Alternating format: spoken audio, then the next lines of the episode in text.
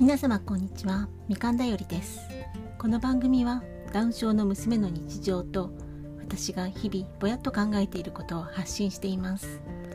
他のダウン症のお子さんを育てている方や障害に興味を持ってくださっている方々の何らかのヒントになればいいなと思っています。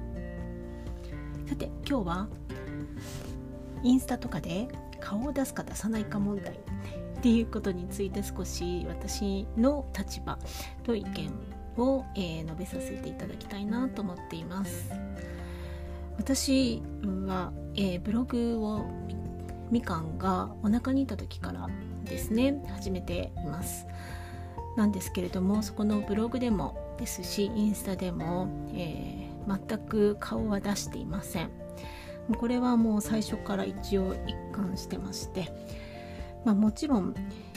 娘が自分が、えー、将来インスタとかをやるようになってそれで自分でどんどん発信していきたいってなったらあのもちろんそれに顔を出すっていうことはどういう危険があるのか、えー、ということは一応ちゃんと分からせた上で、え、許可をする。ないしは自分あのある程度ちょっとチェックは入れた上であの、ね、あの本当の意味のこう地域とかねあのあまりにも細かく特定されてしまわないかとかそういったことは注意した上でこう許可し、ね、することになるんじゃないかなと思うんですけれども今の段階で、えー、あの娘の顔本当の名前本名であるとか顔写真を載せるつもりは全くないです。まあ、これはですね、まあ、いろんな理由があるんですけれどもやはり、まあ、今の段階で子供には子供の肖像権がありますのでそれを、えー、いくら子供の時の顔と大人になってからの顔が違うだろうというからといって子供に勝手にというか親の判断だけでその子供の顔を出してしまうということに私が抵抗があるっていうことがまず第一番ですね。それから2番目には、えー、まあ、私の家族にも、えー、その同じことを考えていますのでそういったことで、えー、夫も顔出しは禁止。ということで許可を 許可をもらっているとかそもそも最初にブログを書き始めた時に全く見バレしないような形で書くなら書いても ね、家庭の中の事情をいろいろ書くわけですからね、えー、書いてもいいよっていう許可をもらったので。なのでそれに従った形で。なので大まかな住んでいるところも、まあ、大体の地方は分かるにしても、えー、細かくどこの市町村でっていうことも分からないような形に、しています。まあ、してるつもりなんですけれども、まあ、もしかしたらねちょっと背景とかで本当に特定が得意な人にしてみたら割れてしまうのかもしれませんけれども病院の名前とかも出さずに S 病院だとか H 病院だとかそういう形の頭文字の、えー、病院の名前にしたり、えー、先生かかっている先生の名前とかも、えー、そういうね頭文字にしたりすることによってあの全くどこの地方の住んでいるのかっていうのももなるべくわからないようにしています、うん、インスタとかですと本当に顔出ししている人は人気があるんですよね。それであの顔出しするとフォロワーが増えてっていうのもあると思います。それは実際私も 見ててあこの子かわいいとか思うとフォローしてたりしますのでそれにまあそういうことでこう活動していらっしゃる方もいますよね。当然のことだから、えー、例えばそのなおちゃんっていうねそのモデル活動をやりたいって頑張ってる方がいらっしゃいますけどそういう方は当然のことながら顔を出していくのが、まあ、当たり前ですよね。そういう方は当然顔を出して、えー、いいと思います。だけどそれは本人がそうしたいという意思を持ってやってるわけなので私はちょっとね自分の自分のもそもそも顔を出すつもりがないですしですから娘に関しても顔を出すつもりもないということですね、まあ、もちろんということでこのみかんだよりってみかんちゃんと呼んでますけれどもこれはあくまで便宜上の名前でみかんというのは、えー、私のこの 娘の仮の名前ということになりますね、うん、その見バレしないっていうののもう一つの実は大事な理由があって私の実の母がこう友達および親戚にみかんちゃんがダウン症だってことを全く言ってないんです。まあ、これはですねまあ仕方がないなと思うんですね。この私自体はその娘がダウン症であるっていうことにまあ別にそれほどの問題を感じていなかったのでもちろんねあの最初自体はショックを受けましたけれどもあのお腹の中にいる段階でダウン症だってことがもう分かっていましたのでその段階でいろいろ調べてそこでもうある程度の需要はできました。したがってこうね生まれたよってことを周りに知らせる段階ですね。友達とかに知らせる段階で相対して気にしてなかったのでダウン症だってことをもうバンバン広めて広めてたっていうか言ってたんですね。それなんですけれども、えー、こっちの夫とかはあのあまり言いたくないタイプで、えー、まあ、それとその本人を可愛がる可愛がらないって全く別問題なんですねなのでもうそれはそういうもんなんだっていうふうに受け入れるしかないなと思ってます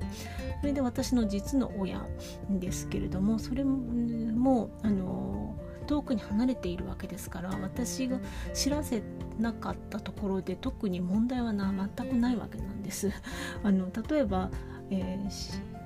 ー、本当に一緒に住んでる親が言わないっていうのはちょっとねなかなか難しいと思うんですね。私がこう言っててああるいは本人がすぐそばにいるのにそれを言わないっていうのはやっぱり難しいことだと思うんです。親戚とか集まりあったら絶対にこう発達遅延が起きていることはわかるし顔立ちからわかる人もいると思いますね。なのでそういう形で言わないっていうのは無理だと思うんですがうちの場合、えー、離れて暮らしてますのでしかもまあ電車とかいろいろ使って3時間ぐらいの距離はあるんですね。そうなのでそう簡単に行き来はできないわけです。それで親戚の集まりにも別に行く必要はないですよね。母がいればあのそちらの親戚の集まりに私が直接出向かなきゃいけないってことはないわけですししかもそれを娘を連れて私が出かけるっていうことはまずないわけです。なのでそちらに言う必要もないそして当然のことながら母の友達にそういうことを言う必要もないっていうことで、えー、そちらに全く言ってないんです。なので、えー、そういうのもあって私が下手にですね顔出しをしてしまいますと何らかの、えー、形でそれがあの分かってしまうとそこが関連づけられてしまってで結果的にあの本当は、えー、知らせたくなかった母の友達に、えー、知らされ知られてしまうということが発生してくる可能性があります。ということで、えー、全くの、え顔を伏せて、え名前も伏せた状態で、え私は発信をするという、ことを選んでいます。まああのね、母が、まあ、そういう形であの言わないっていうことは障害を受け入れられないってことにつながるのかなって昔思ったこともあるんですけれどもまたやっぱりそれとこれはまた話は別なのかなとかも思いますので、まあ、特にその母親側の親戚に言わないっていうのはですねやはりその中にどうしてもすごく障害に対して偏見を持った一部の人がいらっしゃるんですね。それでそこら辺の人たちの主張としてはうちの血に、えー、そういう障害を生まれる血はうちにはないみたいなそういう発想があってあのダウン症っていうのはそういうことじゃなくてって1000分の1ぐらいの確率で生まれてくるんだっていうのが、まあ、普通の考え方なんですけれどもそういう人たちはこのうちの家系にそんな子供は生まれてこないみたいな感じでこう信じてるわけなんですよね。その中でこう言い出すっていうことの辛さっていうんですかねしかもその言ったからといって何かメリットがあるとか言わなかったからじゃあ何かがっていうことが全くないような状況であればわざわざそこでそういうね偏見にまみれた、えー、一部の人がいるところでその発言をしなくてもいいんじゃないかって思いますね。なのでその言わないっていう選択を、えー、母が選んでいるわけなんです。だけど母がじゃあうちのみかんちゃんを可愛がってないかっていうと全然そんなことはなくてすごく可愛がってくれてるんですねもう結構膝とか痛いのにかなり一緒にこのボール遊びに付き合ってくれたり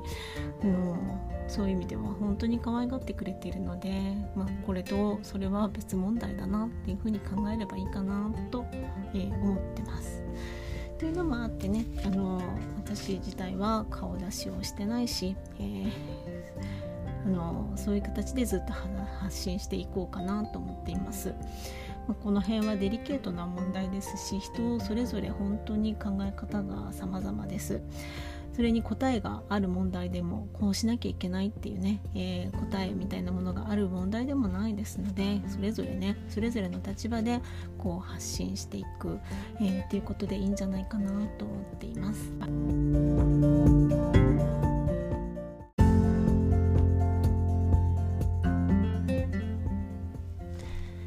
後まで聞いていただきありがとうございました。今日はブログやインスタなどで顔出しをするしないという問題について話させていただきました。皆さんも今日一日楽しくお過ごしください。さようなら。